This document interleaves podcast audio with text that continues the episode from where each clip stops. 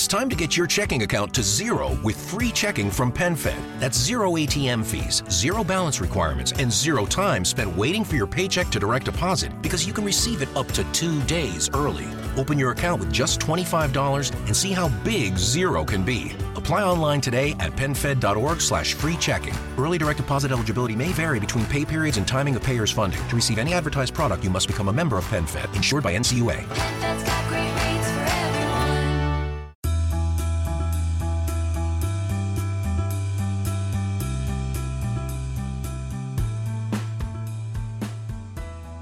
¿Te gustaría saber cómo es la vida de un tablista profesional, un deportista profesional? El día de hoy vas a tener toda esa información porque entrevistamos a Miguel Tudela, uno de los mejores tablistas en el Perú y vas a conocer un poco más de su historia, cómo administra su dinero, cómo es que está emprendiendo y las semejanzas del deporte con el emprendimiento.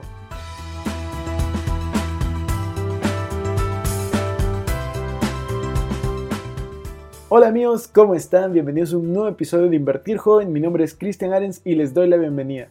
Este podcast tiene como objetivo principal darte las mejores herramientas y los mejores tips para que aprendas a manejar tu dinero. Aquí creemos en la importancia de la educación financiera como medio para alcanzar tus metas y tus sueños. Recuerda que en este programa siempre hablamos de inversiones, finanzas personales y de emprendimiento. La frase de este podcast es el dinero es un excelente esclavo pero un pésimo amo. Aquí van a aprender a hacer que el dinero trabaje para ti para que tú puedas tener más tiempo y energía en hacer las cosas que realmente te gustan y te apasionan. Hola Miguel, ¿cómo estás? Bienvenido a un nuevo episodio de Invertir Joven. Estamos muy felices, muy emocionados de tenerte aquí en el podcast. ¿Qué tal? ¿Cómo estás? ¿Cómo va todo? Chévere, Cristian, ¿cómo vas? Bien, todo tranquilo por acá. Contento de estar acá con, contigo para comenzar un poco. ¿Y tú qué tal? ¿Qué tal todo por Madrid? Muy bien, de hecho es este, este es el primer podcast que grabamos desde Madrid, así que ha cambiado la, la ambientación y todo, pero, pero la calidad sigue. ¿Cómo, cómo, cómo sigues? Vimos que, te, que hace poco tuviste, tuviste una lesión, eh, justamente compitiendo, estabas, es- era un momento creo que histórico, ¿no? Fuiste el único peruano en clasificar. Eh, sí, eh, viajé de un momento a otro a, a correr el Pipe Invitational, que son los trials para el Pipe Masters, que es, creo yo, o por lo menos para mí, el evento más importante del circuito mundial de tabla. Eh, recibí esta invitación de mi marca auspiciadora de Billabong, llegué a Hawái dos días antes del campeonato, corrí el campeonato, quedé segundo en el campeonato, clasifiqué al evento principal, que es el Piper Masters, que eso fue el hecho histórico. Si no me equivoco, es la primera vez en la historia que un peruano entra a este evento. De hecho, el, el Pipe Invitational que competí eran 31, 30, 30 hawaianos, 3 gringos y un peruano. Y bueno, al final este quedó primero un hawaiano, yo quedé segundo, los dos clasificamos al main event. Y corrí la primera ronda, no me fue muy bien, el mar estaba medio malo y bueno, pasé a la segunda ronda en el evento principal y entrenando días previos al evento, eh, o sea, esa segunda ronda me, me caí en una ola y me estampó contra las piedras, me estampó contra el riff y lamentablemente me rompí cuatro costillas y ya no pude continuar el campeonato. Sí, vi, vi el video, pero bueno, todo pasa para algo, seguro vuelves ahí recargado. Miguel, cuéntanos un poco, un poco tu historia y cómo es, cómo es lograr hacer un, un deportista profesional, eh, en este caso en Perú y, y tabla, pero cuéntanos un poco tu historia, ¿hace cuánto tiempo empezaste a, a correr tabla? ¿Cómo es que das ese paso de, de hacerlo por, porque te gusta a comenzar a vivir de eso, a volverte profesional? ¿Cómo, cómo es tu historia? Cuéntanos un poco de eso. Eh, bueno, yo, yo empecé a correr tabla a los tres años. Eh, bueno, mi papá y mi mamá, los dos son surfers. Mi papá corre tabla, mi mamá corre morey. Eh, mi papá estaba involucrado con la tabla mucho tiempo, ha hecho algunos eventos internacionales acá en Perú, cuando era joven. Eh, mi mamá ha sido su campeona nacional de morey y, y nací en Punta Hermosa, entonces ya tenía, tenía que correr tabla o por lo menos tenía que tener algo con el mar. Y mm, obviamente la agarré desde súper chivolo, me gustó mucho. eh, el primer campeonato que hice fue a los 9 o 10 años. Me, me acuerdo que me encantaba jugar fútbol también, jugaba por la selección de colegio en- cuando era eh, en primaria.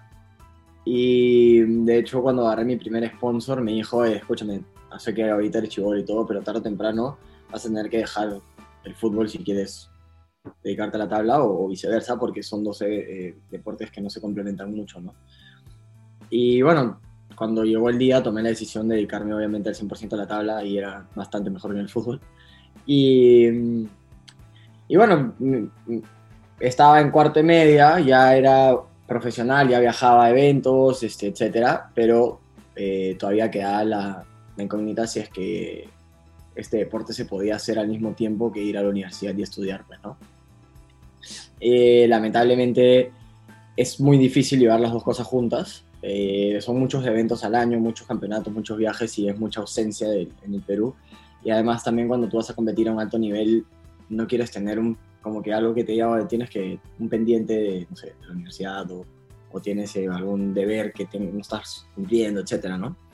Eh, en cuarto de media tuvimos una reunión con mis entrenadores, algunos profesores, mis papás, eh, gente que conoce el deporte y está vinculada a esto y eh, tomamos la decisión de, de darme un par de años para ver cómo me iba en el, en el tema profesional de surf. Eh, de hecho, era una decisión bien difícil porque ninguno de mis papás fue a la universidad y de hecho la han sufrido un poco en, en la vida, ¿no? No haber tenido un, un título que los lleve a un trabajo, no sé, estable o, o un trabajo clásico que tendría una persona, ¿no? Eh, y ellos querían que vaya a la universidad. Al final, como te digo, tuvimos estas reuniones y se decidió que sea un par de años a ver cómo me iba en el, en- en el ámbito profesional de surf. Felizmente agarré un par de contratos bastante buenos, me fue bastante bien en, en los eventos y bueno, se tomó la decisión de ir para adelante y, y ya no tener dos años, sino tiempo ilimitado y ver cómo iba.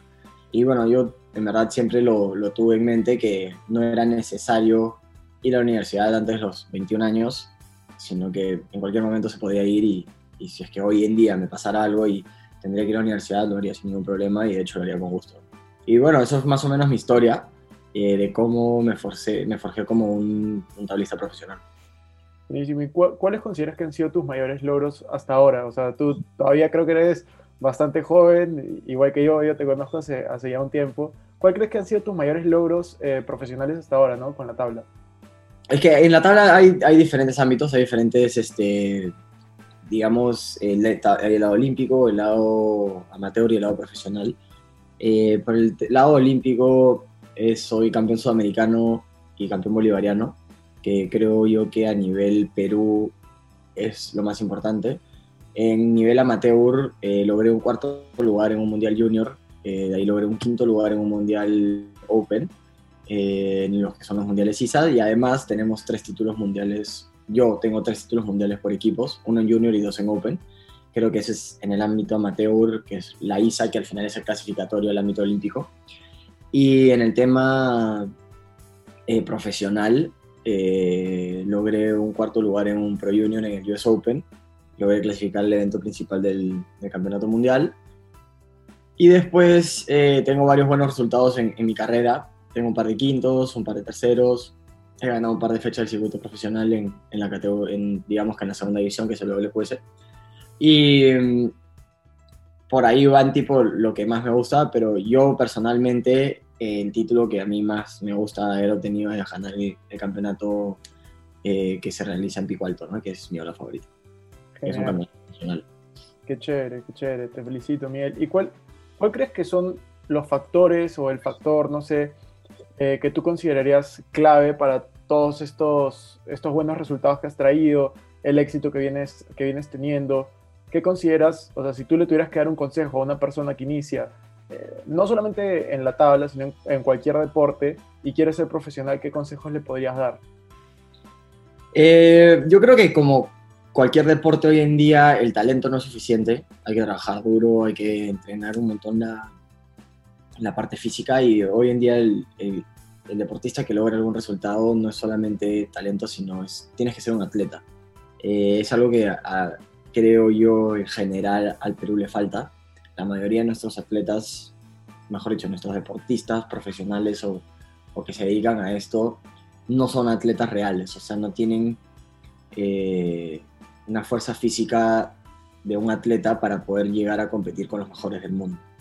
Y creo que eso lo- se, se ve en cada evento que, que se hace, se ve en el fútbol, que es lo más notorio. Y y hasta en la tabla, ¿no? Yo personalmente debería estar mucho más fuerte y han sido un par de años un poco difíciles con, con- con varias lesiones, pero el objetivo es ese, ¿no? Tener un, un cuerpo de atleta para poder llevar el talento a, a un poco más allá. Eh, lamentablemente ya no estamos en las épocas que el talento lo era todo, sino hoy en día ya con un montón de entrenamiento físico te vuelves muy talentoso. Entonces, mi consejo a cualquier persona que quiera devolverse un deportista profesional y obviamente un surfer es, primero que nada, que disfrutes mucho del deporte porque conozco mucha gente que se mete a esto y dice, ya, soy bueno, voy a ser deportista profesional, pero al, volverse profesionales empiezan a odiar su deporte porque por alguna razón la competencia no es lo suyo, ¿no? Entonces, nunca pierdas el amor por tu deporte ni, ni lo quieras llevar a un, a un punto en el cual en verdad a ti no te gusta, porque al final el deporte se trata de pasión y si no la tienes no te va a ir bien. Y obviamente si le pierdes el amor, la pasión desaparece. Y por el otro lado es que si le vas a dar con todo y en verdad te sientes bien y, y lo quieres hacer, eh, inviertas muchísimo tiempo en el tema psicológico y en el tema físico porque, como dije, el talento no, no es, no es suficiente para lograr objetivos. Me parece muy, muy importante lo que dices de la pasión y de invertir en ti, ¿no? Yo creo que muchos de los consejos que estás dando no solamente es para, para alguien que quiere volverse deportista profesional, sino para alguien que, que en realidad quiere lograr algo en algún aspecto en, en su vida, ¿no? Y a eso me, me, me lleva la siguiente pregunta que, que quería hacerte y es, bueno, yo desde que te conozco, también por el contexto que, que te conocí, siempre te, te vi como una persona con, con pensamiento de, de emprendedor, ¿no? Con ganas de emprender, con ganas de hacer más cosas. Eh, y te quería preguntar, ¿cómo crees que se asemeja el deporte con el emprendimiento? O sea, ¿crees que hay alguna semejanza? ¿Crees que, por ejemplo, ahora que estás en una nueva etapa que, que- vamos a hablar de, de emprendedor, pues tiene, te ayuda en algo ser deportista profesional? ¿Has podido tener algún, algún aprendizaje compartido o alguna lección allí? o sea, yo creo que lo, lo que más se asemeja es, como todo en la vida, tienes altos y bajos, ¿no? Y siempre van a haber momentos en los cuales quieres tirar la toalla y, y en el deporte pasa muchísimo. Y de hecho, en mi experiencia nueva, en mi nueva etapa que dices, he tenido muchos momentos de esos. Y el tener la experiencia a estar a punto de tirar la toalla y no tirarla, me hizo ir- seguir adelante y, y poder pasar esta valla un poco más fácil, ¿no? Sé que muchos posiblemente lo hubiesen tirado y, y no hubiesen llegado a, a lograrlo, pero creo que no sé mucho de emprender, la verdad, o sea, yo me metí a un mundo nuevo sin, sin tener ni un estudio, ni una capacitación, simplemente eh, agarré un poco de ideas que tenía de gente, de, cosas que he visto viajando en el mundo y dije, ¿sabes qué? Eh, con la ayuda de, de hecho de mi suegra y de mi enamorada, hicimos esto en papel y, y fue más como, oye, ¿qué tal? ¿Qué les parece? ¿no? Armemos algo así y, y cuando estaba en papel me di cuenta que podía hacer algo positivo y, y me mandé a hacerlo. Pero yo creo que algo que se asemeja mucho es eso, ¿no? De, de los altos y bajos y, y tener las ganas de seguir pasando estas vallas porque van a haber un montón en el camino y, y no, no es un camino muy fácil que recorrer, ¿no? Y vas a tener trabas por, por todos lados, por el tema económico, por el tema, eh, no sé, de, eh, de infraestructuras y de problemas técnicos, etcétera. Y en la tabla pasa lo mismo, ¿no? En el, en el deporte en general. Eh, hay un montón de trabas que no entiendes por qué pasan y eh, al final están ahí y las vas a tener que pasar. No hay forma de, de seguir adelante si es que no lidias, lidias con eso y, y sobre, te sobrepones a eso. De todas maneras, y tú hablaste mucho de trabas y eso me, me lleva a hacerte también un, un cuestionamiento, ¿no? Y es, hay mucha gente que vive con miedo al fracaso, ¿no? No sé si tú conoces a algunas personas que, que, que les da miedo fracasar en algo, que les da miedo eh, intentar algo nuevo, ir y, no sé, hacer algo que nunca ha hecho por el qué dirán o por no querer fracasar.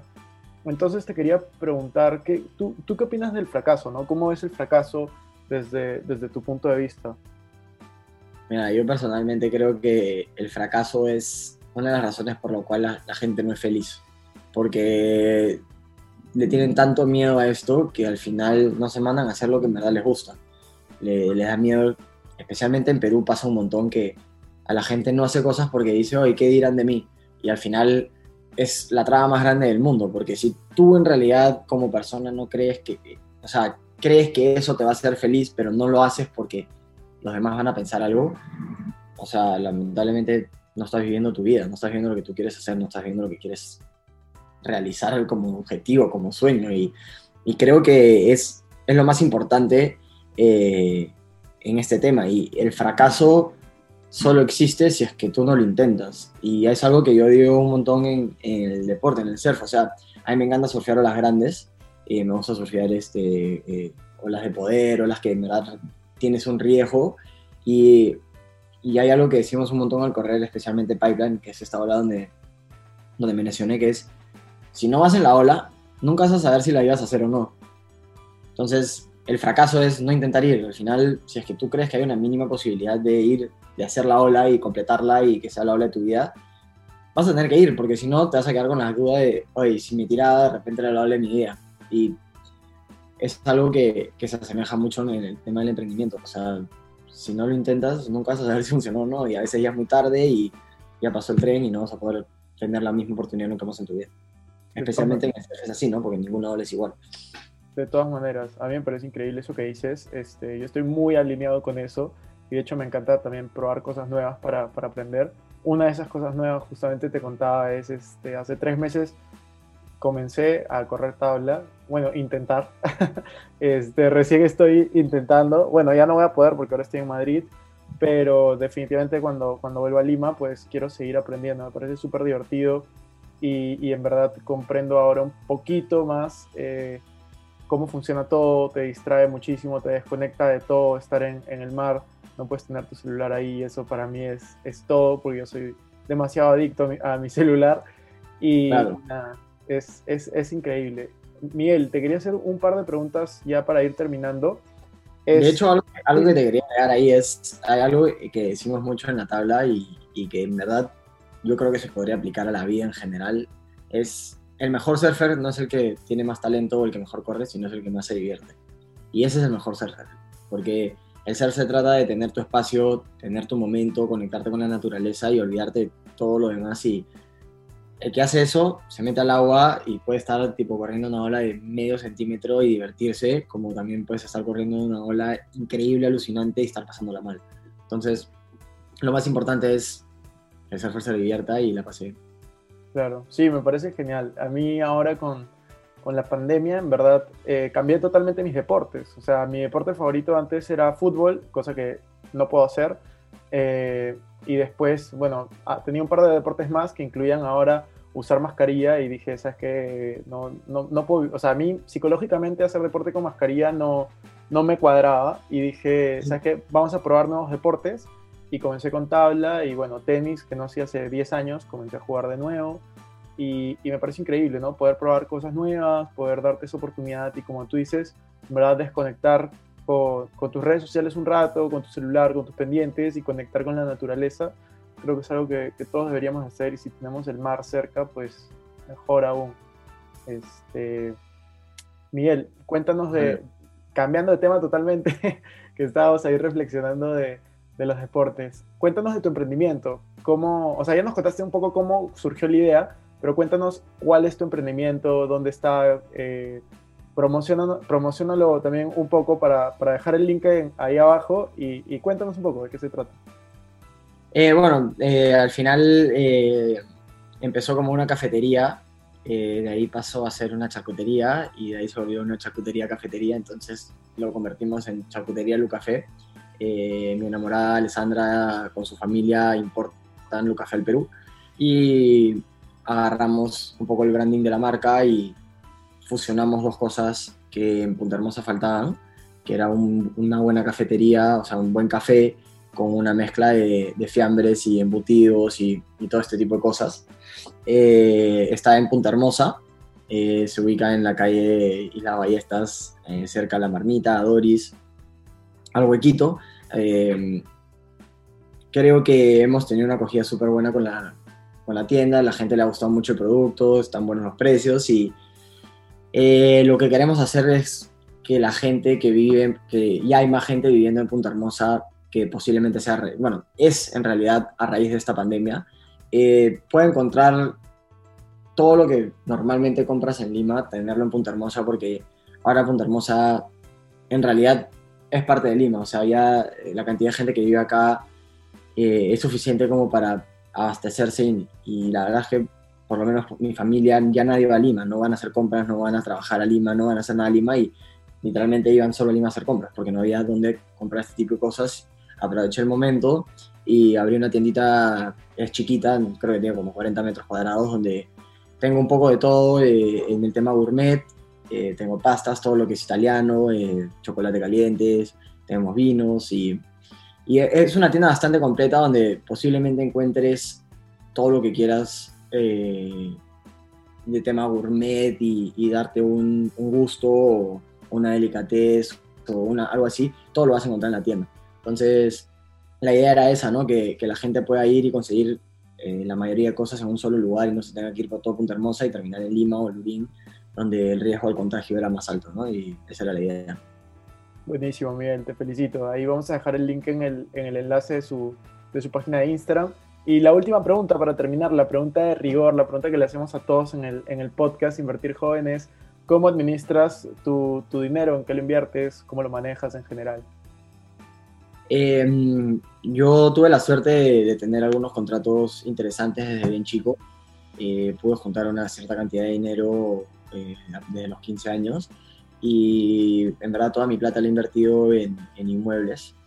Eh, bueno, no toda porque la última parte que estaba a punto de invertirla en otro inmueble decidí poner un negocio propio, pero al final eh, eso lo hice, ¿no? Eh, toda mi plata está invertida en, en un par de inmuebles y en este negocio, en el emprendimiento. En mi cuenta no tengo un sol, que al final creo que eh, como deportista me preocupé mucho en invertir mi dinero rápido porque si no, o sea, si me lo gasto en cosas que, que no van a ser recíprocas, el deporte a una cierta edad se acaba y, y depende mucho de la carrera que tengas y de que hayas logrado en tu camino como para poder vi- vivir de eso para el resto de tu vida, ¿no? Entonces mi idea siempre fue invertir en inmuebles y, este, y tener algo sólido. Fueron bastantes recomendaciones de, de familiares que, que, viven un montón de esto y de buenos emprendimientos que han logrado a, a lo largo de su vida. Y mm, gracias a ellos, este, bueno, y especialmente a mi papá y a mi mamá que, que, me, que me apoyaron en estas decisiones y me dijeron que básicamente eso es lo que tenía que hacer, eh, logré invertir mi plata así, ¿no? Y, y no tirármela como un montón de deportistas hacen en realidad. De todas maneras, hemos visto bastante eso. Cuando te refieres a invertir en inmuebles, te refieres a viviendas para alquilarlas, ¿cierto? Sí, exacto. O sea, son, son propiedades. Tengo, de hecho, tengo dos. Una, eh, eh, yo compré el inmueble y mi papá puso un negocio acá en Punta Hermosa. Y la otra es un departamento en Lima que, que está alquilado. Buenísimo. Te felicito, Miguel. Me parece buenas inversiones, buena forma de, de manejar el dinero. Y nada, muchas gracias por estar aquí en el podcast Invertir Joven. ¿Quieres decir alguna, algo para, para cerrar? O... Eh, bueno, primero que nada, agradecer a, a Pierre y a Ale, que son mis socios acá en la charcutería. Eh, en verdad, eh, me ayudaron un montón y, y me, me impulsaron también a, a- a no tirar la toalla en el camino. Eh, logramos poner un negocio lindo y en verdad eh, estoy- estamos súper contentos con eso. Agradecerles un montón por ser mis socios y estar ahí. Y obviamente mandarle un mensaje a, todo lo- a todas las nuevas generaciones que quieran empezar con el deporte y, y sé que de alguna manera u otra se han visto un poco truncados varios deportes por, por la pandemia. Eh, nada, que con calma y, y que en verdad no tiren la toalla porque es lo más importante. Esas trabas se pasan y disfruten del deporte porque es lo más lindo que hay, es, es lo que te da la vida y no hay nada como, como estar bien involucrado con algo y tener una pasión que, que al final eso hace que ir a trabajar o, o ir a estudiar o, o no sé, o, o cuando pasa algo difícil en, en, tu, en tu vida, esa pasión que en- generalmente es el deporte, te hace salir adelante más rápido. Así que nada, a meterse al agua. Gracias, Miguel. Lo máximo. Ya nos vemos. Gracias por la invitación y nada, espero que, que todos hayan gustado de la conversa.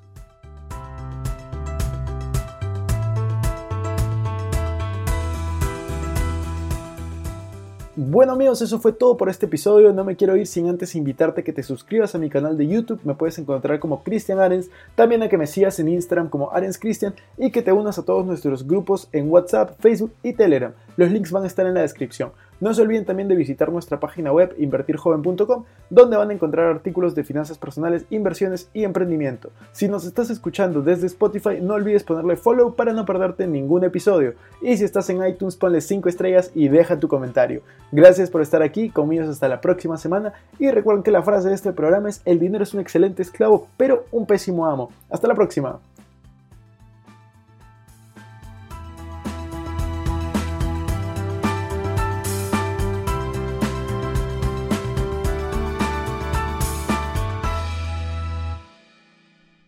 Este es un podcast producido por Explora.